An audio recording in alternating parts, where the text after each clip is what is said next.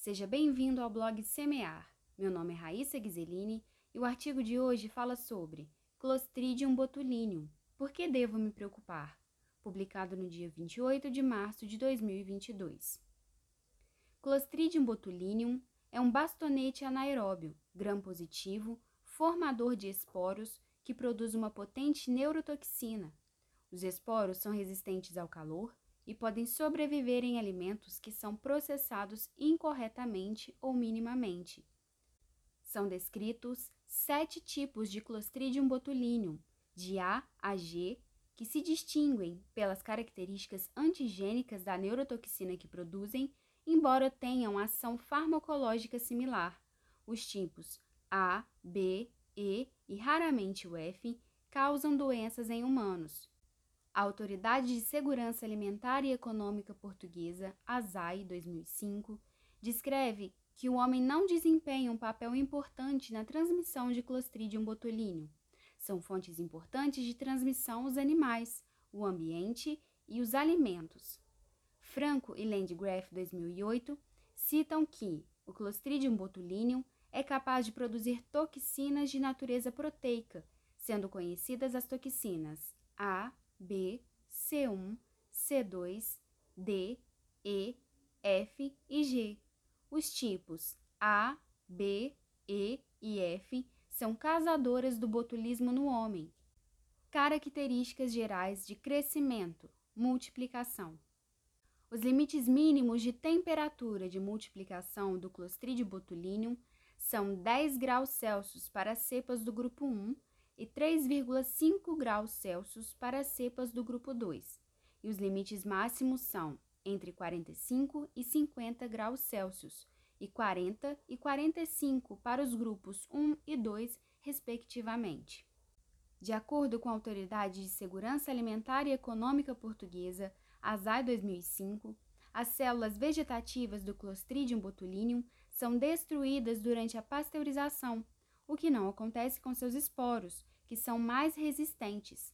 No entanto, as células vegetativas, os esporos e as toxinas de Clostridium botulinum não são destruídos pelo congelamento. As neurotoxinas de Clostridium botulinum são termolábeis, sendo destruídas pelo aquecimento a 80 graus Celsius durante 30 minutos ou a 100 graus Celsius em poucos minutos. O pH mínimo para multiplicação das cepas do grupo 1 varia entre 4,6 e 4,8, e para os demais grupos é de 5.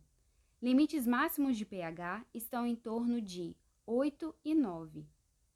A concentração salina é um dos fatores importantes no controle do botulismo, em especial nos alimentos nos quais o sal, cloreto de sódio, é o principal redutor de AA e a AA mínima para a multiplicação do Clostridium botulinum é 0,94 e 0,97 para cepas do grupo 1 e 2, respectivamente. Quando o sal é substituído por glicerol, estes valores diminuem para 0,91 e 0,94, respectivamente.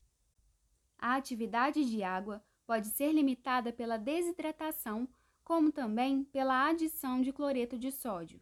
O mínimo de AW de 0,94 corresponde a uma solução de cloreto de sódio de aproximadamente 10%. De acordo com Forsyth 2013, o Clostridium botulinum é um organismo anaeróbio estrito. No entanto, a Autoridade de Segurança Alimentar e Econômica Portuguesa, ASAI 2005, ressalta que a embalagem com oxigênio não é considerada suficiente para impedir o seu crescimento, pois poderão existir no interior dos alimentos zonas de anaerobiose, onde possa ocorrer o desenvolvimento de organismos e a produção de toxina. Habitat do Clostridium botulinum.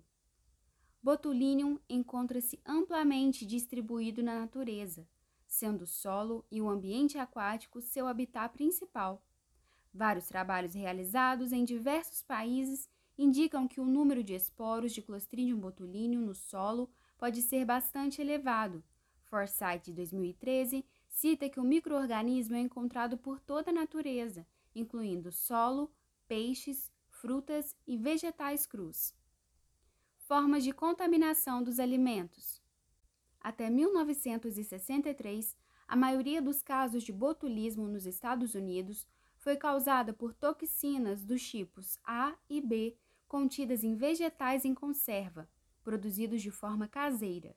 No período de 1899 a 1973, 62 surtos de botulismo resultantes de alimentos enlatados industrializados foram registrados. 41 deles ocorreram antes de 1930. No Canadá, Japão, Alasca, Irã e Escandinávia, a grande maioria dos surtos é causada por produtos marinhos contaminados com Clostridium botulinum tipo E.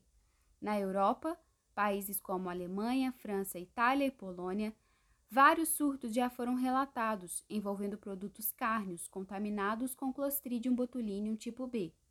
Nos Estados Unidos, os principais alimentos envolvidos em surtos de botulismo são as conservas vegetais de preparação caseira, quase sempre envolvendo o Clostridium botulinum do tipo A.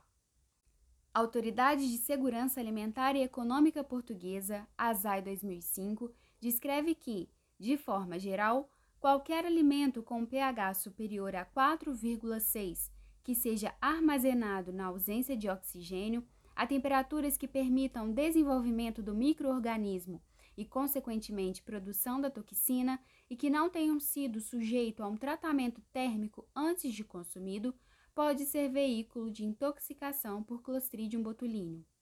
Forsyth, 2013, descreve que o botulismo é associado com alimentos enlatados de baixa acidez, principalmente aqueles de produção caseira, tais como vegetais, peixes e produtos de carne. Também é associado com mel e, por isso, o mel não deve ser dado a crianças com menos de um ano de idade. Quais doenças são causadas pelo Clostridium botulinum? Atualmente, três formas de botulismo são conhecidas. Botulismo clássico corresponde à intoxicação causada pela ingestão de alimentos contendo neurotoxinas. Botulismo de lesões, que é uma doença infecciosa causada pela proliferação e consequente liberação de toxinas em lesões infectadas com Clostridium botulinum, e o botulismo infantil, que também é uma doença infecciosa causada pela ingestão de esporos de Clostridium botulinum e subsequente germinação, multiplicação e toxigênese no intestino de crianças de menos de um ano de idade. De acordo com Forsyth 2013, os sintomas do botulismo são visão dupla, náusea, vômito, fadiga, tonturas, dores de cabeça, garganta e nariz secos, falhas respiratórias. As toxinas botulínicas bloqueiam a liberação do neurotransmissor acetilcolina, resultando em fraqueza muscular e subsequente paralisia. A taxa de fatalidade é de cerca de 10%. Para maiores informações, entre em contato pelo telefone DDD 32 3236 5469. Alimento seguro é responsabilidade social.